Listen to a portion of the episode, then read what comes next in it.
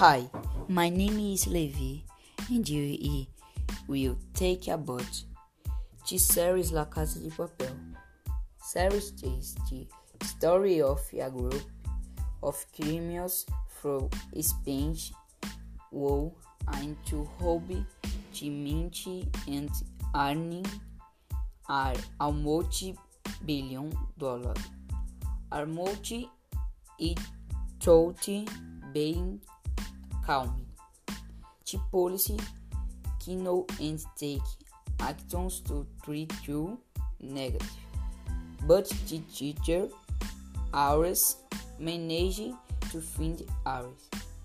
The series a three season, the eight episodes of main minutes.